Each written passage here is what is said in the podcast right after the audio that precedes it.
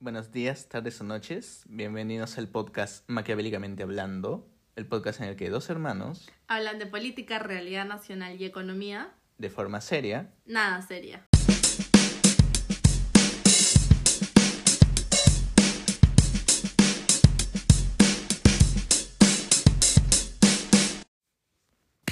Hermanita, ¿qué tal estás? ¿Qué te cuentas el día de hoy? Hola, ¿qué tal? Bien, aquí junto a, a mi vasito de... ¿Qué preparaste hoy? Tu vasito de té. mi vasito de té. Exacto, especial para el estreñimiento. Tal cual, que ya la, la garganta se seca, tú sabes, uno llega a una edad, pero que... Sí, ya hasta te duele la espalda de levantarte. Bueno, es parte de la crisis del borde de los 30. Exacto, ¿no? La desgracia. Bueno, yo también voy a llegar ahí, mejor no digo nada. Todos vamos a llegar en algún momento. Exacto. Bueno, pasamos con el tema de hoy. ¿Cuál va a ser el tema de hoy? Dime. Uy, el tema de hoy me parece un tema muy interesante, ¿sabes? ¿Cuál es el rol del Estado? Man, ya, ¿cuál es el rol del Estado? Música de fondo. Exacto, ¿no? Esto va a ser una película. Ah, vaya, el rol del Estado. Pues yo no me lo había planteado. Bueno, en realidad sí, no, lo tuve que estudiar como un trabajo en la universidad. Pero, pero no me lo había planteado. ¿Cuál es el verdadero rol del Estado? A mi parecer, el rol del Estado, y como a mí me lo explicaron, es maximizar el bienestar del individuo en la sociedad. Básicamente, que el Estado se encarga de ofrecerte buenos servicios, que en realidad no pasa, para que tú estés feliz. Ok. Ok, sí, me parece una descripción básica, buena, este, creo que general, ¿no? Y engloba todo lo que, o sea, Engloba todo el punto, ¿no? Justifica cuál es el rol del Estado, pero ¿qué tal si vamos un paso más atrás? A ver, a ver. ¿Por qué necesitamos la existencia de un Estado? Mm, qué buena pregunta. ¿Por qué? No ah, sé, no tenías sabes, ¿ah? No sabes. No, no, a ver. A ver, digamos que la necesidad de contar con un Estado parte de tener un sistema integrado, suerte de organizado, para poder contribuir a una coordinación entre los individuos. Si lo tengo que decir de alguna manera así como que resumida, ¿no? Básicamente necesitamos a alguien que se garantice que no nos estemos peleando con nuestros vecinos, ¿no? Es correcto, alguien que como que imponga orden, y más que imponga orden, no solamente que imponga orden, creo, solo que describa cuáles, cuáles son las normas de convivencia. Algo así como tener un profesor en una clase, ¿no? Alguien que te describa cuáles son las normas de convivencia, las ventajas y desventajas de cumplirlas o no cumplirlas. Y bueno, finalmente si no hiciste tu tarea, que te mande a la esquina, Ahí está, pues, ¿no? Toda clase de primaria. al Todo- rincón quita calzón, ¿no? Yo peleándome con Pablito. Pero sí, o sea, básicamente es como un quiero y, y ahí digamos hablando específicamente el Estado tener un orden en una área geográfica dada, ¿no? Así como el profesor ¿no? La soberanía, así como un profesor ejerce orden en un aula de clases, o sea, el área el área geográfica es- son las cuatro paredes del aula de clases. Para un Estado, el área geográfica sería el territorio nacional, ¿no? Que, pucha, ya está bien descuartizadito, ¿no? ¿Tú has visto el mapa de virreinato? Claro, Pero sí. era mitad de Sudamérica. Sí, y curiosamente, ok, el Estado necesita soberanía en el territorio nacional, pero debe tener una función en específico y también debe tener como una suerte de jerarquía de cómo cumplir esa soberanía, ¿no? Pero ¿por qué, ¿por qué nos pelearíamos? O sea, ya entendemos por qué necesitamos del Estado, pero ¿por qué las personas se pelearían? Esa es una buena pregunta. Y yo creo que básicamente es porque cada individuo tiene un objetivo diferente que cumplir. O sea, lo que para ti es maximizar tu bienestar. O, o sea, a ver, detengámonos aquí. Lo que cada persona o individuo busca es encontrar un bienestar. ¿no? Ya, puede ser, ya sea puede ser económico, social, cultural, ¿no? Cada uno tiene un propio objetivo de vida, ¿ok? Y para lograr ese objetivo, pues bueno, empieza a desarrollar en su plan de vida una serie de cosas que lo lleven a ese objetivo. Pero todos los seres humanos somos completamente diferentes y los objetivos que a ti te mueven no son los objetivos que a mí me mueven. Entonces, básicamente, no existe una congruencia. Y mira, vivimos bajo el mismo techo, pero no tenemos una congruencia de objetivos. Imagínate a nivel nacional, y en el caso particular de Perú, 33 millones de peruanos con objetivos totalmente incongruentes. Sí, sí, eso nosotros dos nos la pasamos destruyendo esta casa a gritos. bueno, ¿qué te puedo decir? Sí. Mi mamá sería como el de presidente, ¿sí o no? Claro, en una casa los padres de familia, y bueno, particularmente en nuestro caso, que solamente vivimos con mamá, nuestra madre sería la suerte de chotana de esta familia, ¿no? Exacto, solo que sin encontrar 20 mil soles en el baño, ¿no? Uy, imagínate, si hubiéramos encontrado 20 mil dólares. Ah, eran dólares. Eran dólares. Chotano International. Tal cual, USD. Gringo, billete. ¿Te imaginas? o sea, mi mamá sería la mujer más feliz del mundo hoy en día, considerando que puede entrar al baño y encontrar 20 mil sí, todos los perfumes de Coco Chanel ahí en su... no, olvídate. O sea, para empezar, ni siquiera sería solo Coco Chanel. Estaría Dior y todo el mundo. Sus carteras Renzo Costa. ¿Renzo Costa? ¿Qué Renzo Costa? Dolce Gabbana, Gucci, o sea... Vamos a bajar. Por favor, no. Recuerda que... Corta, ah, corta, corta. Corten eso. Pero bueno, volviendo al tema, el, el punto aquí es de que, claro, necesitamos orden, porque los seres humanos de por sí, cada uno va a buscar su propio beneficio, su, va, va a tratar de lograr su propio objetivo, y a veces uno puede como ser, eh, llegar a un punto de, este es mi objetivo, no me importa si no concuerda con el tuyo, y no me importa si de pronto me, me estorbas en el camino, ¿no? Yo quiero lograr mi objetivo. Este, y no te voy a escuchar, o sea, no, no, no quiero que te involucres en mi vida ni yo en la tuya porque no somos iguales, porque no vamos hacia la misma dirección. Y en cierto punto, imagínate proyectar eso como te digo, o sea, tú eres una persona de los 33 millones de peruanos, entonces, claro, necesitamos una persona que tenga, o sea, actúe como una suerte de abogado del diablo o, claro, una entidad que sea neutral, ¿no? En el sentido en el que no le va a dar preferencias a ti por ser, no sé, pues más chivolo que a mí, porque las reglas van a ser las mismas para los dos. A partir, claro, de que, de que cumplamos cierto requisito que es tener una ciudadanía y no somos ciudadanos de Perú sino hasta cumplir 18 años. Y paguemos impuestos. Claro, y paguemos impuestos. Impuestos. Ay, ¿a quién no le gusta pagar impuestos? ¿Sí o no?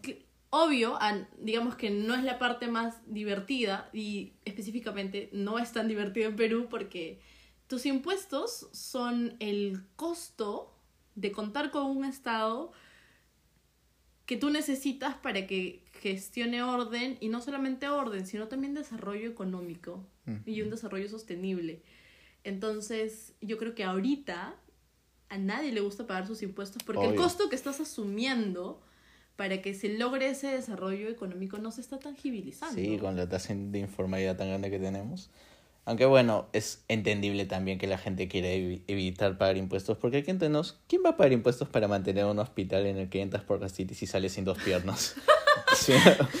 Claro, aparte que recuerda que, o sea, a ver, viéndolo... Literal, de nuestros Salgámonos un ratito del lado ciudadanos. Entonces, si viéndolo como que desde fuera, para que alguien cumpla con su trabajo, en este caso, para que el Estado cumpla con su trabajo de mantener el orden y buscar desarrollo em, sostenible en la ciudadanía, eh, necesita recursos y necesita financiamiento. Obvio. ¿no? Y como el Estado no genera su propio dinero. es que los que generan el dinero del Estado son la gente que vive en el área geográfica, ¿no? Entonces, ok, tú generas dinero y cómo le llega al Estado, bueno, le llega a través de tus impuestos. Entonces, claro, ¿cómo te sientes tú cuando tú ah, te has matado trabajando todo el día, ¿no? Así como en el sudor de tu frente, te has amanecido, te han explotado. el signo del descuento por impuestos. Claro, te han explotado, has trabajado más de 12 horas, te quedas hasta las 3 de la mañana, Ni has comido. de tu casa, no has comido, este, encima tienes que subir al metropolitano todos los días y de pronto llega diciembre. Llegas tú gratis. Y llega, llega bueno, la gratis es lo único que no tocan, pero llega tu sueldo y no sé, pues de pronto te pagan un pequeño bono de reconocimiento y ves que entra el bono y abajito entra descuento por SUNAT. Y tú dices, la puta... No, y ves el monto, ¿no? Ves el monto y dices... ¡Ah! Como que se te va la respiración dos Como, minutos y te Mejor, quedas- mejor asálteme mano armada. Claro, o sea, ni el celular que me robaron costó tanto. ¿No? Tú te quedas como, wow. Todo, todo lo que tú has dado para que ese dinero te toque y finalmente tengas que asumir el costo de vivir en una ciudadanía y pues Lo que sería. ni siquiera, no, lo, lo curioso es que nunca pasa por tu mano, ¿no? O sea, de frente a tu, a tu banco, a tu cuenta de ahorros, le llega como que ya debitado. O sea, ni siquiera llegó a ti. Es como si te dieron el monto, lo tienes en tu cabeza, pero a ti nunca llegó exactamente eso porque automáticamente fue debitado al momento de, de hacer una planilla si es que trabajas de manera dependiente. Y, Y es un dolor. y era- no, es un dolor y es la crisis de ¿cuánto dinero se va a la SUNAT? ¿Y qué Sí, exacto, hace ¿no? el Estado Mira, con ese dinero? La ¿Qué- gente, la gente no se quejaría tanto de que la SUNAT descontase bastante, porque sí descuenta bastante a mi parecer, si es que al menos se hubiera visto traducido, bueno, un buen servicio, por ejemplo, de transporte público.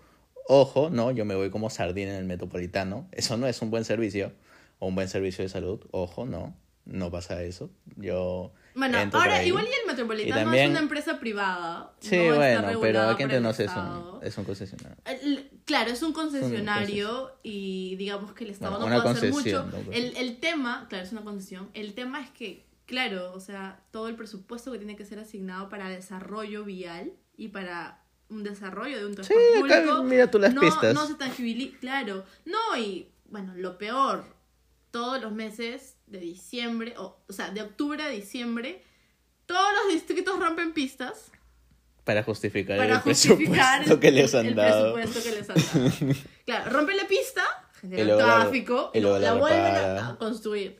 Y, y, y es como que cada vez que la rompen, la construyen peor, como para decir, no, en verdad eso estaba tan mal que lo tuve que volver a hacer, ¿no? Y, y los hospitales, o sea, te vas de salud y pucha, Y para no puedes pagar- sacar una cita hasta dentro de cinco meses. Para pagar a los policías, esos mismos que en el, que en el día del policía los detienen por pertenecer a mafias. Oye, qué triste, ¿no? Claro, y entonces la gente se queda con este sinsabor de, oye, yo elijo tener un Estado para que establezca orden, para que genere un desarrollo en el lugar donde yo vivo. Yo financio sus actividades, Pero no, pero no me da nada. no me da nada. Pues. Y, y, y, y a veces de pronto nosotros pecamos en el no me da nada y te quedas ahí en la resignación de no me da nada. Lo clásico, ¿no? Cuando tú puedes, no solamente puedes, sino tú tienes el derecho Sí. de exigir que en verdad De hecho, hasta tú podrías Claro. presentar proyectos de leyes. es correcto. Cada persona puede presentar un proyecto de ley. Es un tema aparte que algún congresista recoja el proyecto de ley y lo plantee en el hemiciclo. Que debería de, aquí entre Que porque de. democracia, hola. Democracia. Así como Bob Esponja. Democracia. ¿Tú crees que vivimos en democracia? No, yo creo que vivimos en una república representativa que es considerablemente diferente a una democracia. Es decir, sí, nosotros hemos votado por quienes están sentados ahí arriba, pero ellos no Pero necesariamente trabajan para nosotros, sino no- que no trabajan para sus propios partidos políticos. Claro, y yo creo que más hacia el lado de no representa lo que democráticamente la gente busca, ¿no? O sea, por ejemplo, eh, hablando de las últimas elecciones eh, presidenciales, si bien es cierto, el presidente que salió elegido tuvo la mayoría de votos, No es querido. no es que haya representado al 100% lo que todos... O sea, ¿a qué me no refiero con esto? Si nos 100%, vemos a región por región, la región Lima no votó por él y no se sentía representada por él. Exacto. Y no por eso es que el presidente haya perdido, ¿no? Al contrario, ganó y él está ejerciendo su derecho, el derecho que se le fue concedido al otorgarle el poder, sí. ¿no? Su derecho democrático representando a todos sin Mm, ser aprobado por todos, ¿no? O sea, de alguna manera, digamos, la imagen de Perú a nivel ejecutivo y a nivel representativo diplomáticamente es el presidente, ¿no? Bueno. la figura política que representa un país. Si nos vamos a basar en eso también, en ningún país existe una verdadera democracia porque no se vota quien represente a todos, sino Es por quien represente a la, A la 50% más uno, básicamente. Claro, a la mayoría. Este, y luego, bueno, pues surge el tema de ¿qué hago, no? O sea, ¿cómo logro en verdad sentirme representado o cómo logro que el Estado haga lo que realmente sea en favor de nosotros? Bueno, ir a Twitter no es una opción. No, claramente ir a Twitter no es una opción y tampoco o sea, tampoco teclear detrás de una computadora es una opción. Eh, quizás lo que haga falta es, y eso es un tema ya muy tocado en los- la última época, desde la cuarentena con, con este episodio en noviembre del 2019. 2019 2000 fue. no, 2020. ¿Fue el 2020 o no fue el 2019? Claro, no, la semana que Ah, no, sí, tuvimos dos 2020. presidentes. Sí, sí, sí. Este, Casi le ganamos a Argentina. Hablamos de, respecto al 14 de noviembre y a la fecha en la que lamentablemente dos compatriotas perdieron la vida tratando de defender la democracia. Y digo tratando de defenderla porque ese era el objetivo realmente, pero al día de hoy la democracia es lo que más debilitada está, ¿no? Sí, es que podríamos llamarla democracia. si es que podríamos llamarla democracia. Entonces, el costo que se tuvo que asumir en ese momento para poder continuar con la vida republicana fue tan alto considerando que no hay ningún cambio respecto a eso. Exacto. Seguimos que- cayendo con los mismos problemas. Claro, ¿y a qué me refiero? Es que durante esa época se habló mucho de conciencia, se habló mucho de realmente comprométete con lo que quieres y eh, no sé si fue una falta de compromiso, pero yo creo que que los peruanos llevemos a segunda vuelta una posición como la de ultraderecha y ultraizquierda en combate fue para mí la clara demostración de que conciencia al 100% No no, no, tuvimos, ¿no? Y, y yo creo que inclusive ese episodio terminó debilitando mucho más eh, esta onda democrática que queremos Exacto. defender, porque al tener dos posiciones ultra extremistas, lo que empezamos a marcar fue más diferencias de odio, ¿no? Exacto. Pero aquí entre nos yo también tengo mis serias dudas, porque bueno, lo de Castillo era algo esperable. Aquí entre nos, la sierra siempre ha sido muy invisibilizada, no solo por los medios, sino también por la propia gente. Pero Keiko, ¿otra vez? O sea, yo creo que la estrategia de campaña de Castillo fue muy buena. Y de hecho sí fue muy buena, porque él era Este, calladito. Y, y curiosa y irónicamente fue muy buena porque se respaldó del odio.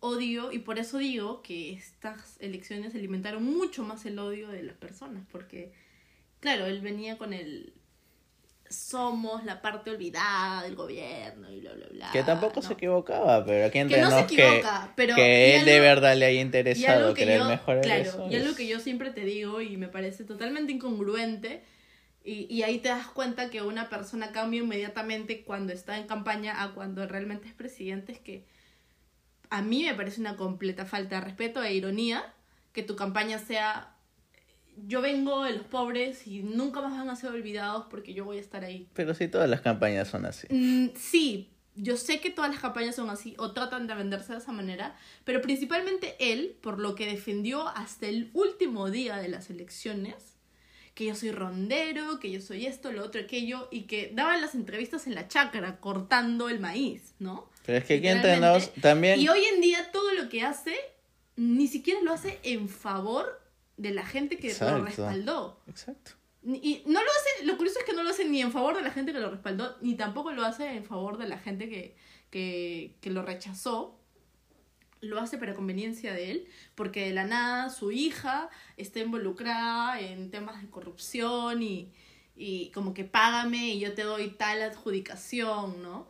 Y, y de la nada es como... Aunque también es muy curioso cómo esto recién se empieza a notar cuando un candidato de extrema izquierda se, ¿no? se llega al poder, ¿no? Sí. Como que un- no me creo que no haya sido la primera vez. o sea, No, yo, o sea, por ejemplo, esto de se perdió la grabación de tal día, Ya cuántas no las O han sea, hecho. A ver, que o sea, a ver, algo bien claro. Si tú vives en el Palacio de la República, tienes el máximo nivel de seguridad porque eres el representante más importante de un país.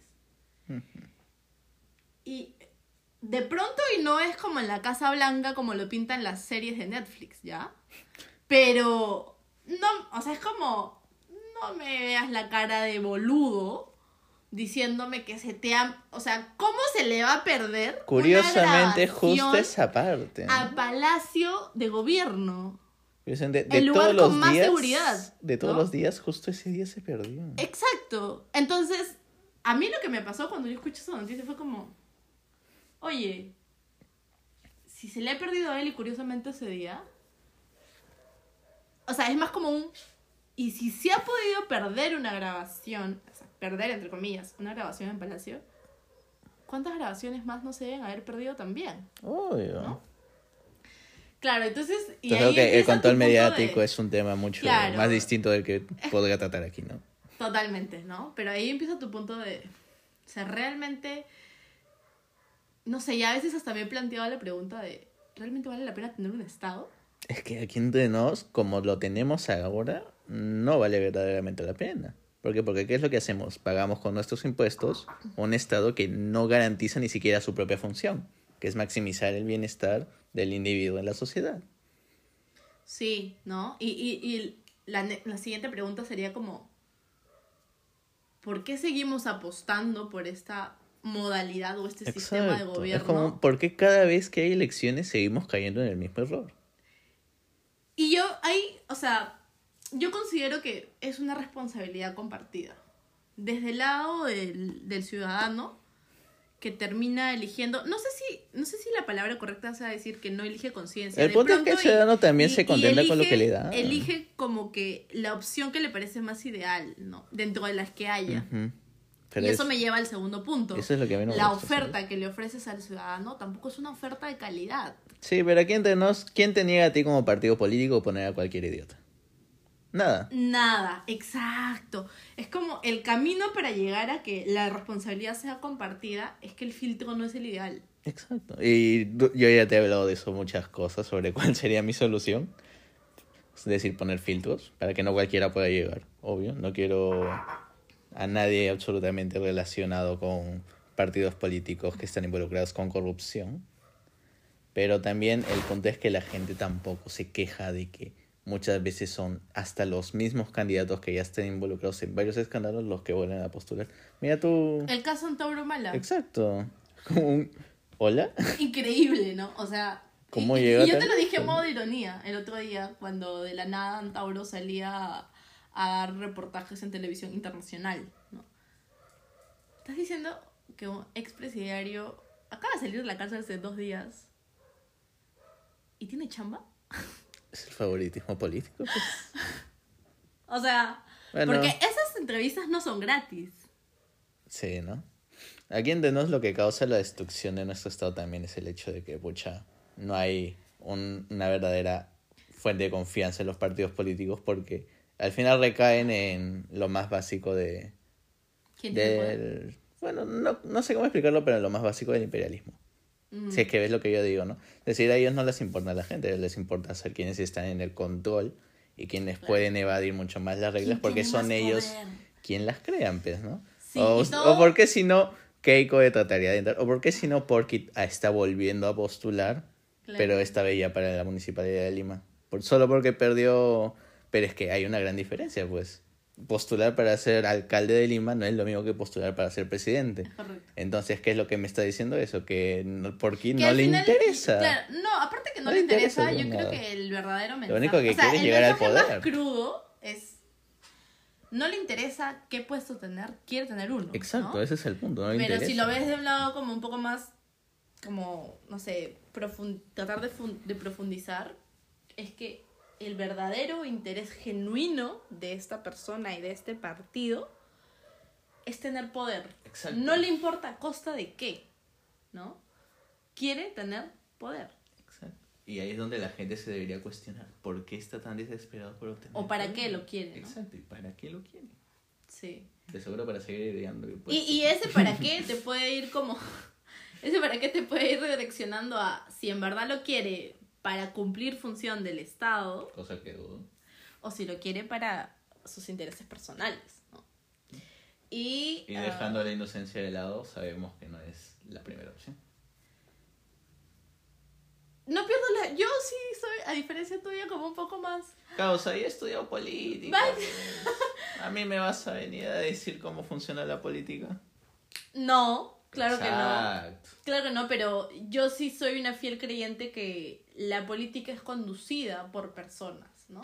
Y las personas, en la medida en la que reconozcan cuál es su límite entre la ética y la, y la moral y la corrupción, es clave, ¿no? Sí, hasta que Eh. luego les pones la voz y se olvidan completamente de eso. Tengo fe. Porque sé, sé que hay un sistema muy grande, ya está como... Mira, esta última, esta palabra como que últimamente la estoy repitiendo mucho y, y va a sonar irónico, creo. Pero en este país está muy democratizada la corrupción a cualquier nivel, Ujú. ¿no? Porque inclusive pedirle a tu profe de la universidad o profe, profe, me compré un panetón, es corrupción. Pero es una corrupción válida. Ok. Todo Ok. sea para pasar el semestre, ¿no? Exacto. Pero no deja de serlo. Entonces a lo que yo voy es que termina, la corrupción ha terminado siendo democratizada a cualquier nivel y en cualquier actividad que nosotros realicemos, ¿no?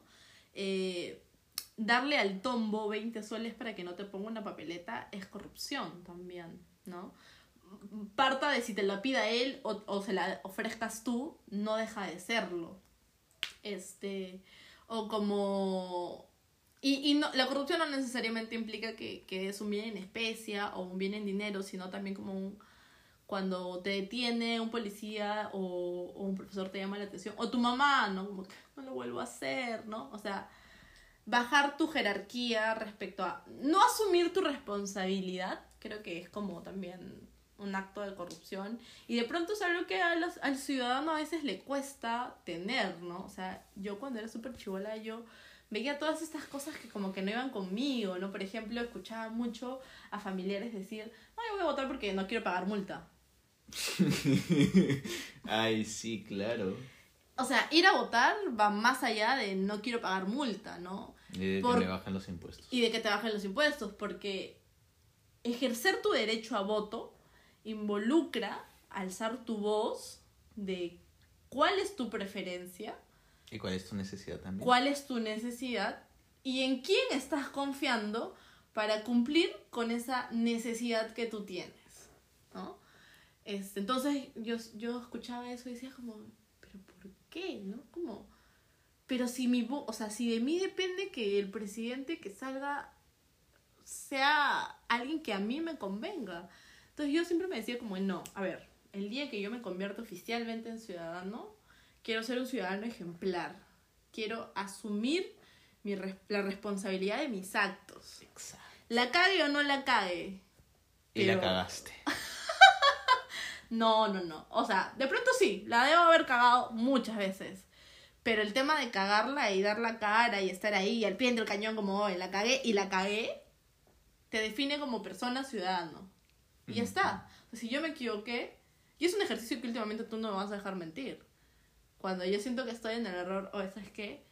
Bajo la cabeza y digo, puta, la estoy cagando, tienes toda la razón del mundo. Sí, obvio. Y es algo que muy antes común, quizás- Es muy común, es muy común. No hubiera yo es que claro pero ahora es muy común porque antes yo era una persona que solía invalidar argumentos de otros no como que yo tenía la razón y no es así y, y ese es un constante reto que tú y yo tenemos porque los dos somos personas muy apasionadas Ujú. cuando hablamos de cosas que nos gustan Pero yo sí tengo la razón.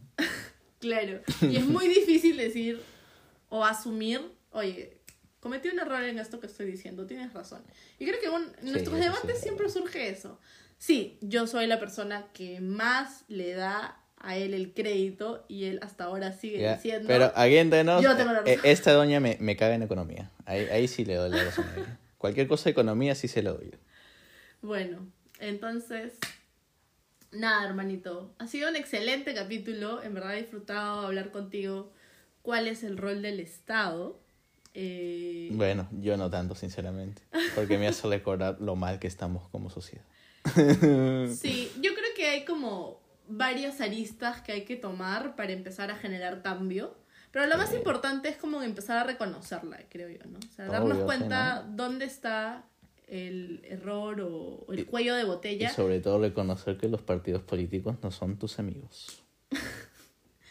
Yo a veces digo, cuando, o sea, como, pero antes en la historia los partidos políticos tenían una, como que, o sea, no sé si tiene que ver con la clase social que antes tenías que, si era, o sea, tú Bueno, solo antes- ser antes solo- antes solo los aristócratas, ¿no? Entonces era como que los políticos eran respetados, ¿me entiendes? Era como de gente así como intachable. Entonces ahora vas y, y miras, no sé, pues, a una congresista que está falsificando su certificado de estudios y tú te quedas como, ¿dónde quedó el Y sentido de que- la honestidad? O sea, de los valores, man. Y lo que yo también no entiendo es, ¿para qué vas a falsificar? Ni siquiera es necesario para ser congresista. Por eso digo, ¿dónde queda el sentido de los valores? O sea, tú no lees la constitución, mano. En la constitución dice que para ser congresista son básicos dos requisitos. Ser peruano y De tener más nacimiento. y tener más de 25. y tener más de 25. ¿Dónde dice en la Constitución? Tráeme un certificado de estudiado? estudios. ¿Dónde dice? Donde dice, Inclusive sé hasta los analfabetos pueden ser congresistas. Ahí tienes tu mamá, Mani, pues. Ese güey no sabía ni hablar. No, cuando los quechos tienen representación congresal, no necesariamente hablan y escriben en español y a veces son No, considerados sí. analfabetos, ¿no? Han habido congresistas así. Entonces, Eso sí. por eso digo que hay una delgada línea entre pasar lo ético y lo moral y realmente ser persona, ¿no? Sí, no pero también hay que entender que, ¿cómo se llama? Como lo vuelvo a decir, un partido político nunca es tu amigo y mejor ten cuidado con los que están profesando un partido político. Porque sinceramente eso funciona más como una empresa privada que como un organismo representativo democrático. Curiosamente, mucha gente ahora le tiene miedo a, a los partidos políticos. Y es por eso, ¿no? Es por eso, porque el meollo del asunto, y creo que eso lo podemos profundizar en otro capítulo sobre partidos políticos, es realmente tener una visión de país, Sí. de, de qué es lo que quieres lograr, para qué estás involucrándote en esta actividad gubernamental e institucional, ¿no? Pero bueno, eso puede Sí, ser eso va a ser otro tema. Para otro tema de día. otro capítulo. Aquí solo repasemos cuál es la función del Estado Maximizar el bienestar de todos los individuos que son parte del área geográfica. y cómo lo hace. Lo hace a través del gobierno, Exacto. con recursos y con financiamiento que es otorgado por todos los miembros de determinada área geográfica. Y no lo olviden, esta es la teoría, en la realidad no tiene que ser así, lamentablemente. Claro. Muy bien, eso fue todo por hoy. Eso, venga, esos cinco. y muchas gracias por acompañarnos hasta aquí. Adiós.